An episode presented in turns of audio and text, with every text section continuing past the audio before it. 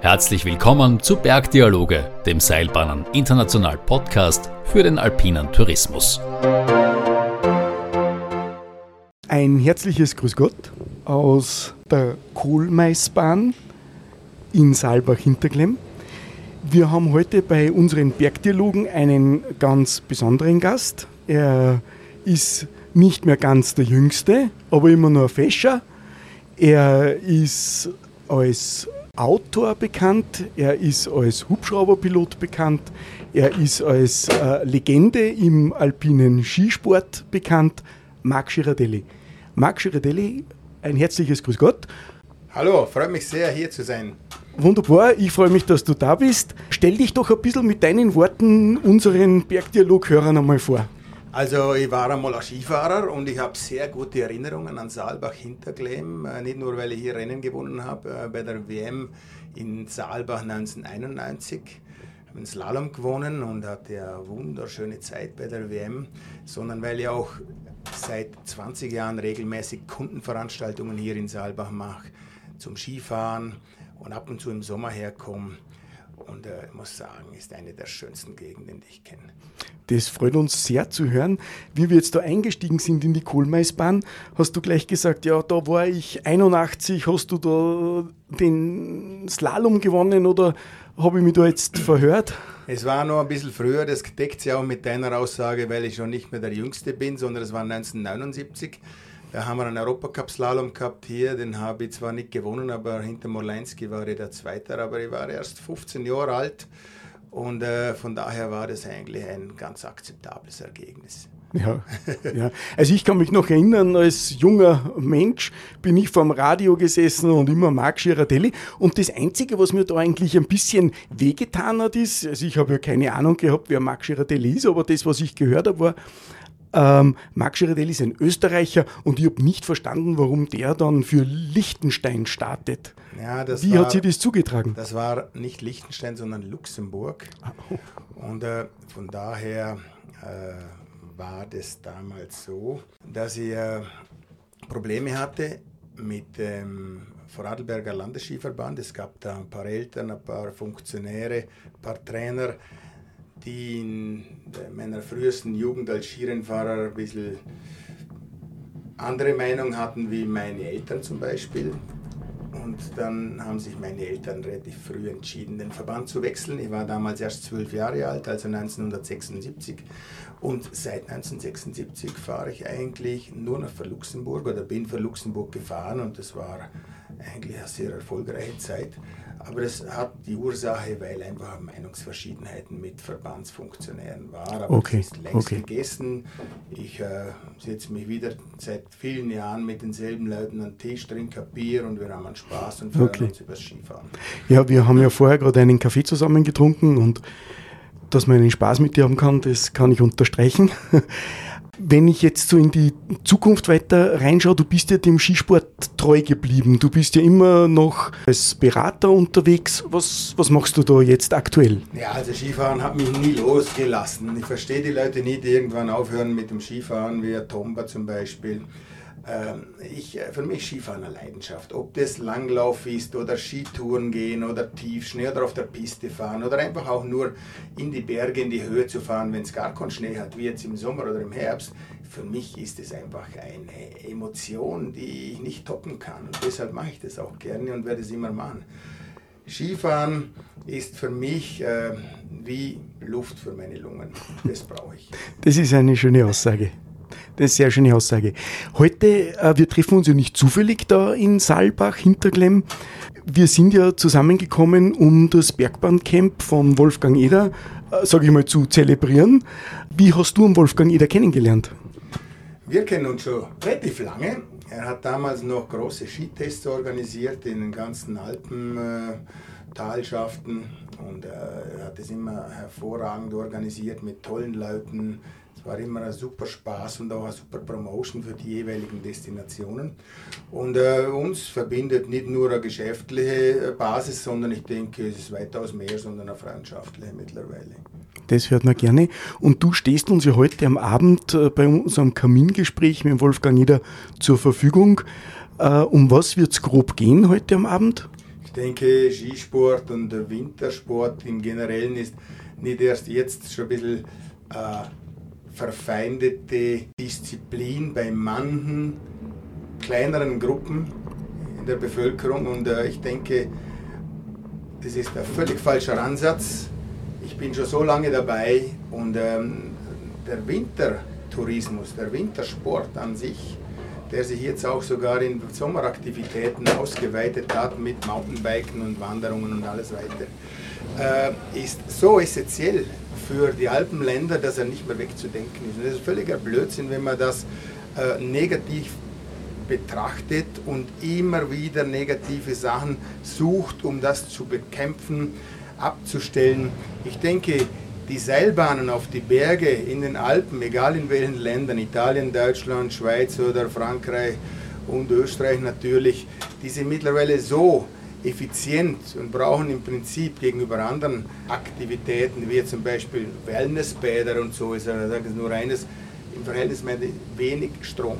Und es beeinträchtigt die Natur wirklich sehr, sehr wenig. Im Gegenteil, die Kunstschneeanlagen befruchten eigentlich die Wiesen, die Pisten. Und ich sehe überall in den ganzen Skigebieten weltweit, dass die Pisten, die beschneit sind, die grünsten sind in der Umgebung. Also kann das nicht schädlich für die Natur sein. Mhm. Und von daher bin ich ein Verfechter, dass er Wintertourismus oder Alpentourismus schlechthin mit Seilbahnen, mit Liften, mit den ganzen touristischen Aktivitäten, die die Talschaften erfinden, äh, wirklich der Natur etwas Gutes tun und absolut nicht schädlich sind. Mhm, mh. Jetzt wollen wir da gar nicht tiefer rein, weil eigentlich die, die nicht zum Bergbancamp kommen, sollen eigentlich neugierig drauf werden. Und wir wollen jetzt was anderes von dir hören. Du bist ja auch als Autor, äh, sage ich mal, bekannt. Äh, du hast da eine Kunstfigur geschaffen, den Marc Gassmann, glaube ich. Was erlebt er in deinen Büchern? Ja, das war ein bisschen so ein eine Mischung. Ich hatte ein Charity-Golf-Turnier mit dem äh, Rafael Nadal vor sechs, sieben Jahren. Ich war da zwei, dreimal unten in Mallorca. Super Typ übrigens, wirklich toll. Und äh, da war ein Investor mit dabei, ein Franzose. Und der hatte eine deutsche Frau und die war Autorin. Da habe ich sie gefragt, was machst du? Ja, ich schreibe Bücher, was machst du? Ja, alles und nichts. Habe ich geantwortet, ich würde aber auch gerne mal ein Buch schreiben, aber keine Biografie. Dann sagt sie, ich wollte immer mal schon eine Kriminalgeschichte schreiben für, von einem Skifahrer.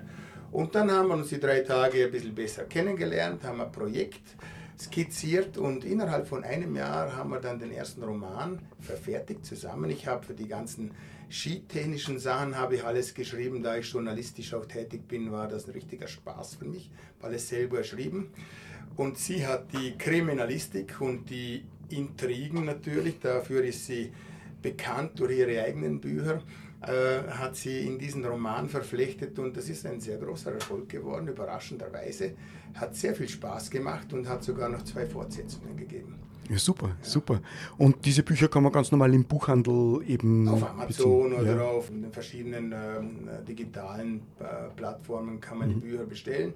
Im Handel sind sie im Moment nicht erreichbar, weil es halt ein, zwei Auflagen gab. Ja. Aber das Restliche gibt es nur noch digital. Digital, sehr gut. Also wer Interesse hat am Kriminalkommissar Marc Gassmann, der schaut einmal auf Amazon vorbei. Ja, wenn man da, da geht es ja auch um Skisport und um die Skizeit. Wenn wir da jetzt zu deinen persönlichen sportlichen Erlebnissen noch kommen dürfen. Ich glaube, du bist ja einer, ja, vielleicht war das früher sogar häufiger, aber momentan glaube ich nicht. Du hast alle Disziplinen im alpinen Skiweltcup gewinnen dürfen, gewinnen können. Ja, das stimmt. Also ich habe auch als Techniker angefangen, genauso wie Marcel Hirscher äh, und ich reich mit Slalom und Riesenslalom und das war ich auch in der Anfangszeit meiner Karriere. Dann hatte ich aber einen ziemlich starken Konkurrenten namens Pirmin Zubricken, der war damals auch ein polyvalenter Rennläufer, war aber eher ein bisschen auf die Speed-Disziplinen konzentriert und ich musste dann eigentlich, um im Weltcup Chancen zu haben, die Abfahrt mit ins Programm nehmen, was mir natürlich auch viel Spaß gemacht hat. Aber in diesem Miniteam, das wir hatten, nur mein Vater und ein Servicemann und ich, war es extrem schwierig, sich auch für die Abfahrt, äh, für die Saison richtig zu, vorzubereiten. Ich konnte eigentlich nie richtig Abfahrt trainieren wie die großen Mannschaften. Deshalb hatte ich auch ein paar Mankos. Ich war zwar immer gut, wenn es technisch schwierig war und gefährlich, aber ich war ein ziemlich schlechter Gleiter. Also so Schleicherpartien, einfache Abfahrten, da hatte ich riesige Mühe. Also wenn alle so steil gewesen wären äh, wie Kitzbühel oder Bormio, dann hätte ich wahrscheinlich mehr gewonnen, aber äh, es war trotzdem, äh, es hat gereicht, um fünf Weltcup-Kugeln an Land zu ziehen. Ich wollte gerade sagen, deine sportlichen ja, Erfolge sind mir sehr gut in Erinnerung. Ich bin eigentlich auch stolz darauf, dass ich sagen kann, ich bin immer noch der Einzige, der in allen Disziplinen in einer Saison Siege erringen konnte. Und äh, ich denke, der Rekord wird auch noch eine Weile lang bestehen bleiben. Ja, ja. Was ist so dein Ausblick, äh, Skiweltcup? Was, wie werden natürlich jetzt mich als Österreicher interessieren die Österreicher, was, was ist dein Tipp vielleicht für diese kommende Saison? Also für die österreichische Mannschaft kann man nur äh, die Daumen drücken, dass es besser wird. Es ist zwar leicht, besser zu werden, es wird unheimlich schwer, schlechter zu sein wie im letzten Jahr. es war eine grauenhafte Saison, vor allem bei den Damen. Also ich drücke Ihnen die Daumen. Ich denke, die Trainings in Südamerika waren sehr effizient, was ich mitbekommen habe von den Skifirmen auch. Und äh, es kann nur aufwärts gehen. Ich bin überzeugt, es wird wieder eine ansprechende Saison. Trotzdem mit der Schweizer Equipe ist es im Moment ein bisschen schwierig, weil die sind extrem stark in allen Disziplinen und es wird schwer sein, wirklich gegenüber einem Marco Odermatt im Gesamtweltcup äh, einen Mann zu stellen, der dieselbe Klasse, dasselbe Niveau hat. Mhm. Der Einzige, der da mithalten kann, ist eigentlich der Marco Schwarz. Letztes Jahr schon gezeigt, dass er in allen Disziplinen wirklich top drauf ist. Wenn er noch ein bisschen Schäufelchen nachlegt, dann könnte er wirklich ein ernstzunehmender Gegner werden von Marco Odermatt. Okay, okay. Ja, danke für diese Einschätzung. Und äh, wir kommen jetzt, glaube ich, gerade wieder zur Mittelstation bei der Kohlmeisbahn. Wunderschöne Bahn. Und wir werden den nächsten Streckenabschnitt nutzen, dass wir Marc Girardelli fragen, wie er denn den Wintersport, die Wintersportindustrie, wo, wo, siehst du den Weg hin? Wo müssen die Skigebiete hingehen, dass sie weiterhin äh, ein tolles Urlaubserlebnis bieten, dass sie weiterhin wirtschaftlich äh, Erfolge feiern können? Ja, also da ich ja wirklich ein, ein, ein äh, Enthusiast bin für Wintersport, es gibt natürlich im Wintertourismus immer Sachen, die man optimieren kann von diesen überfüllten Pisten. Es war natürlich letztes Jahr wirklich ein ungünstiges Jahr, weil einfach der Schnee sehr spät kam. Es war warm, die Pisten waren ein bisschen zu schmal. Der Wintersport nach Corona war überaus attraktiv und deshalb haben sie einfach für einen kurzen Zeitpunkt sehr viele Leute auf den Pisten angesammelt. Es wird es immer mal wieder geben, aber ich glaube, hier kann man ein bisschen optimieren, dass man die Pisten ein bisschen besser verteilt. Man kann vielleicht auch einmal ein bisschen äh, Schichten fahren.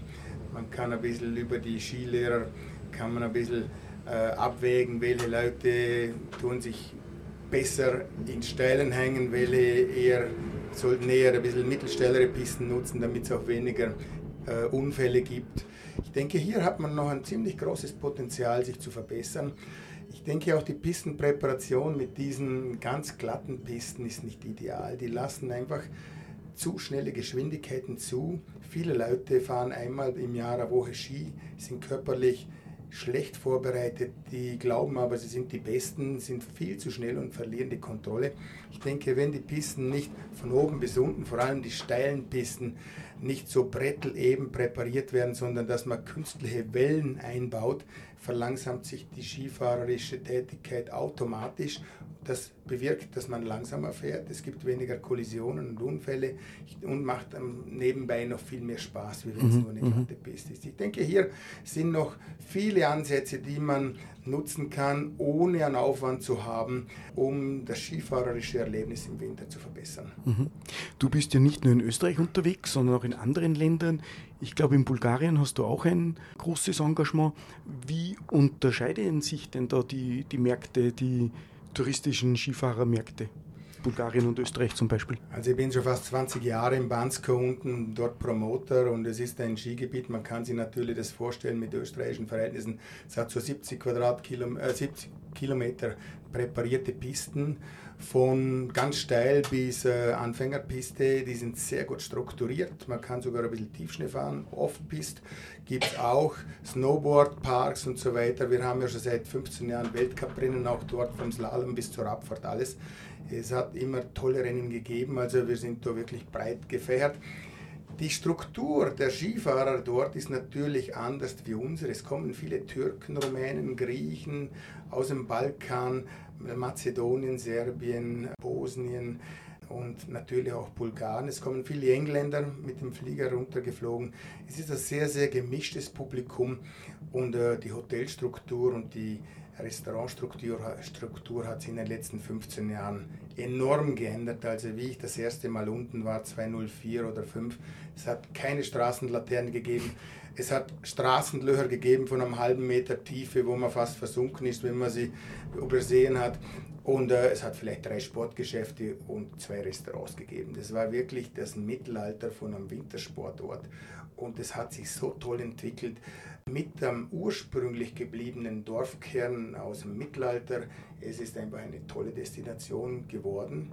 Durch diese Tradition kombiniert mit den modernen Skipisten bis vor das Hotel ins Dorf mit besten Qualitäten und Kunst, Kunstschnee ganz selbstverständlich.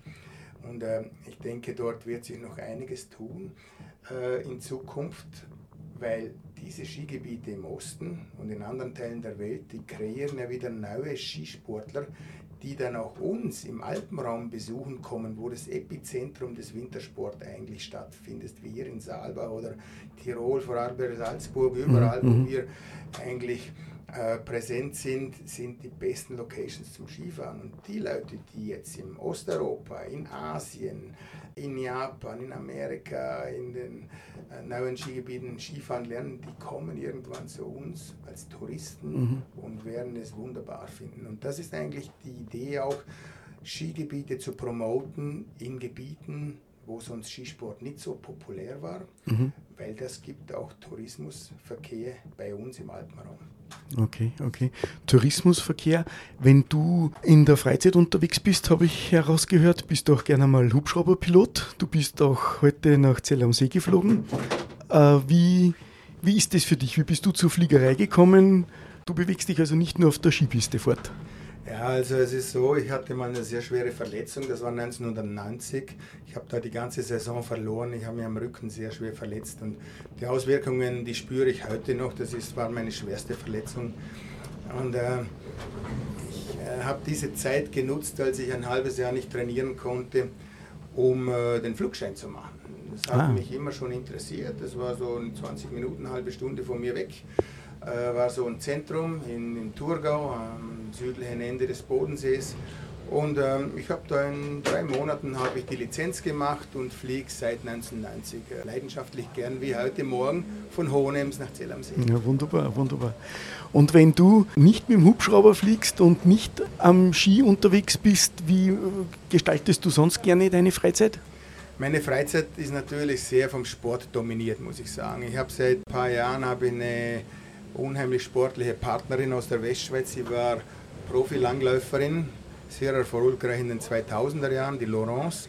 Und äh, sie hält mich ordentlich auf Trab. Also ich habe gerade letztens versucht, sie einmal ein bisschen in eine Bredouille zu bringen und wir sind klettern gegangen im, im Südtirol in den Dolomiten und haben einen Kletterführer genommen, einen Bergsteiger und dann haben wir eine Viererroute geklettert. Sie war noch nie im Fels, aber dadurch, dass sie so lange Beine hat, dass sie mit den Beinen so hoch greifen konnte wie ich mit meinen Händen im hm. Fels, war es natürlich für sie null Problem, um eine Viererroute hinaufzuklettern, 20 Seillängen.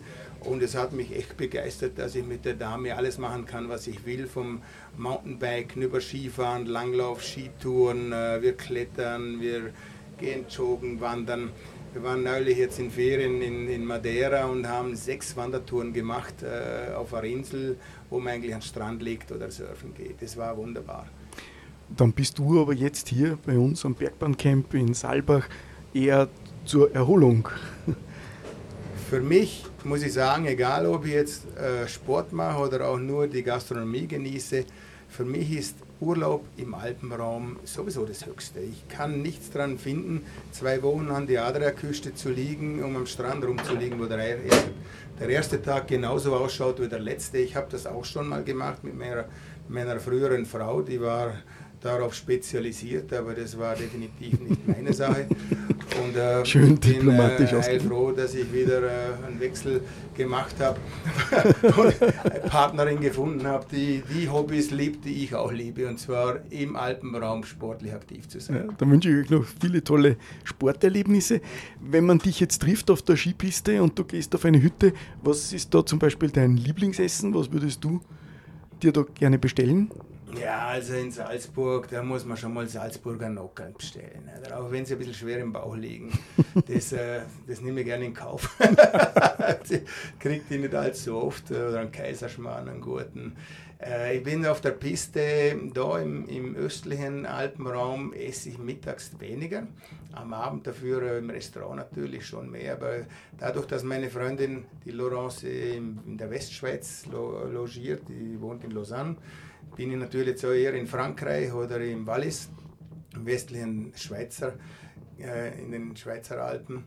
Und äh, da muss ich schon sagen, da ist die Struktur ganz anders. Also die fangen an am Mittag, äh, nach zwei Stunden Skifahren, zwei Magnumflaschen Rosé aufzumachen äh, und dann drei Gänge Menü. Man steht dann um drei oder vier auf und um, um acht oder neun geht es dann weiter.